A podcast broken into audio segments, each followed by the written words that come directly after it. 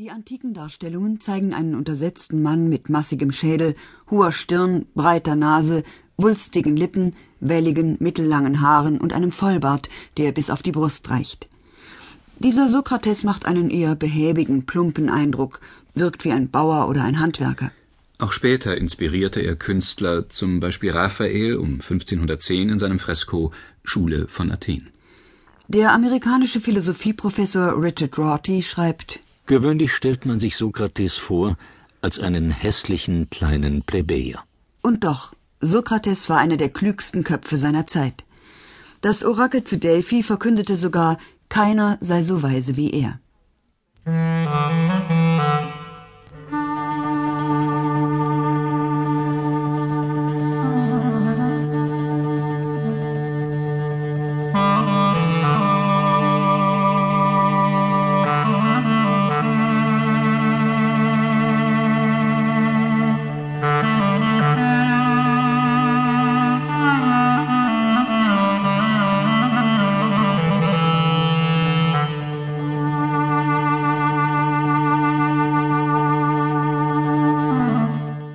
Sokrates wurde im Jahre 469 vor Christus in Athen geboren.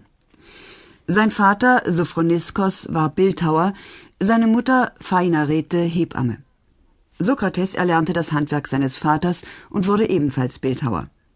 Ob er dieses Handwerk Zeit seines Lebens ausübte, ist fraglich, denn Sokrates widmete sich in seiner zweiten Lebenshälfte einer Lehrtätigkeit, die ihn berühmt machte und durch die er sich den Ruf eines Weisen erwarb.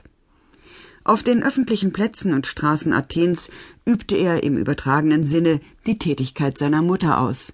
Er wurde Hebamme für die Jugend und für Erwachsene. Er selbst umschrieb mit diesem Bild sein Tun. Von meiner Hebammenkunst gilt im Übrigen alles, was auch von der ihrigen gilt.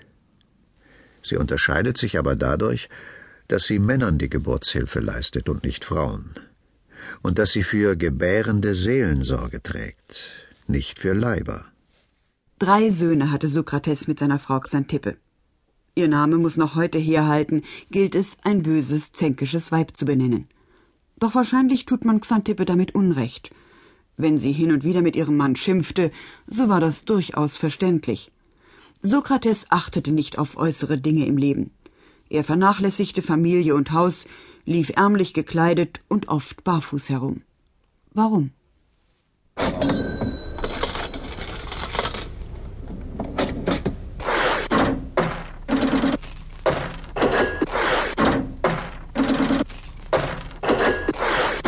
Herr Sokrates, wir modernen Menschen leben in großem Luxus und umgeben uns gern mit zahlreichen schönen, nützlichen und unnützen Dingen.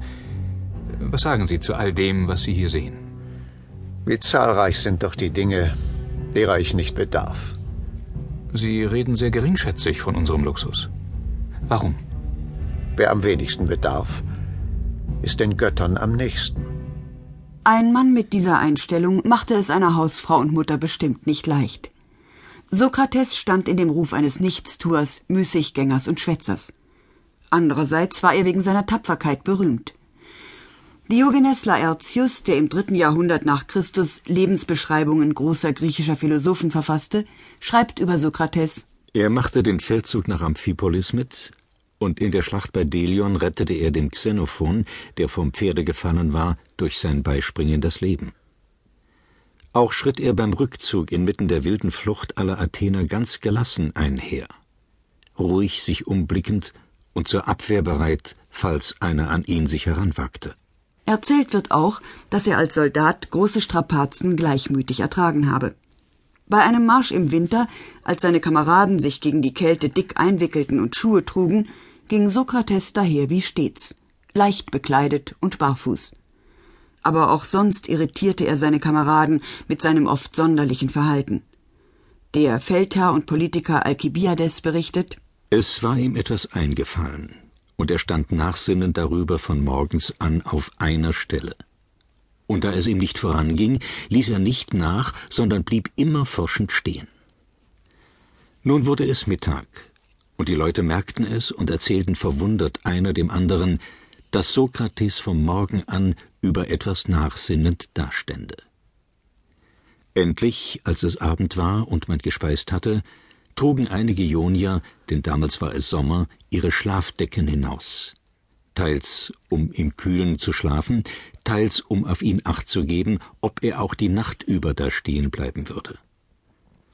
Und er blieb stehen, bis es Morgen ward und die Sonne aufging. Dann verrichtete er noch sein Gebet an die Sonne und ging fort. Sehr gründlich scheint Sokrates damals nachgedacht zu haben. Und ebenso gründlich scheint er seine Mitmenschen mit diesem Verhalten irritiert zu haben.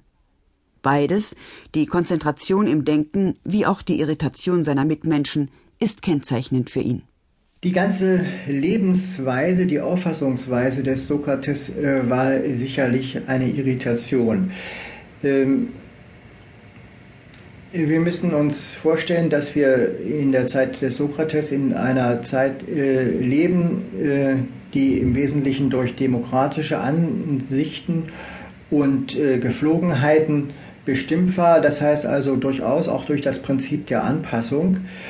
Äh, Sokrates war demgegenüber störrisch. Er äh, hing eher den alten aristokratischen Auffassungen an, gab denen aber eine neue, besondere Wendung, nach der eben sozusagen äh, das menschliche Gutsein, das äh, zu dem Besten gehören, eben gerade nicht äh, durch äh, begütert sein, gutes Aussehen und gute Abstammung definiert war, äh, sondern eben durch Kompetenz. Das war sicher schon eine Irritation. Die Irritation, die eben von ihm ausging, äh, war aber eine, die auch sehr stark intellektuell vermittelt war. Das heißt, durch eine grundsätzliche Infragestellung äh, der klassischen griechischen Lebensform. Soweit Sokrates Spezialist Gernot Böhme. Zurück zu Sokrates Biografie. Nicht nur als Soldat diente er seiner Stadt. Als Bürger Athens nahm er am politischen Leben teil und übernahm die öffentlichen Ämter, die ihm, wie es damals üblich war, per Rotation oder Los zufielen. So war er eine Zeit lang als Prytane tätig. Die Prytanen, eine Art Ratsherren, bildeten den Magistrat. Weshalb Sokrates aber vor allem anderen gerühmt wurde, weshalb er nie in Vergessenheit geriet und was ihn schließlich quasi unsterblich werden ließ, ist sein Sterben, sein Weg in den Tod. Der Tod ist also äh, bei ihm nur ein Beispiel einer Lebensführung, äh, die durch eine distanzierte, äh, durch innere Selbstbeherrschung bestimmte Haltung geprägt ist und in der das, was im Einzelnen geschieht, nicht so wichtig genommen wird im Verhältnis dazu, wie man dazu steht. Das heißt also, äh, wie man die jeweilige Situation bewältigt. Der Tod, äh, wie er von uns von Platon geschildert worden ist, also die Sterbesituation, ist höchst eindrucksvoll, weil wir hier einen äh, gelassenen und der Situation überlegenen Menschen vor uns sehen. Sokrates war 70 Jahre alt, als man ihn vor Gericht stellte und zum Tode verurteilte. Womöglich sogar im Wortlaut hat Xenophon die Anklage festgehalten, in den Memorabilia seinen Erinnerungen. Dort heißt es Sokrates handelt erstens gesetzwidrig, da er nicht an die Götter glaubt, die der Staat anerkennt, sondern andere Gottheiten einführt. Er handelt zweitens gesetzwidrig, da er die Jünglinge verdirbt. Wie sich Sokrates vor dem Gericht, das aus 500 Richtern bestand, verteidigte, hat Platon in seiner berühmten Apologie festgehalten. Diese Verteidigungsrede des Sokrates ist ein wichtiges und womöglich wortgetreues Dokument und darüber hinaus einer der faszinierendsten Texte der europäischen Geistesgeschichte. In seiner Verteidigung widerlegte Sokrates die Vorwürfe der Ankläger, doch das tat er in einer Weise, dass die Richter ihn trotzdem schuldig sprachen. Der Vorwurf der Einführung neuer Götter bezog sich darauf, dass Sokrates des Öfteren von einem Daimonion erzählt hatte, dessen Stimme zu ihm sprach. Mir aber ist dieses von meiner Kindheit an geschehen.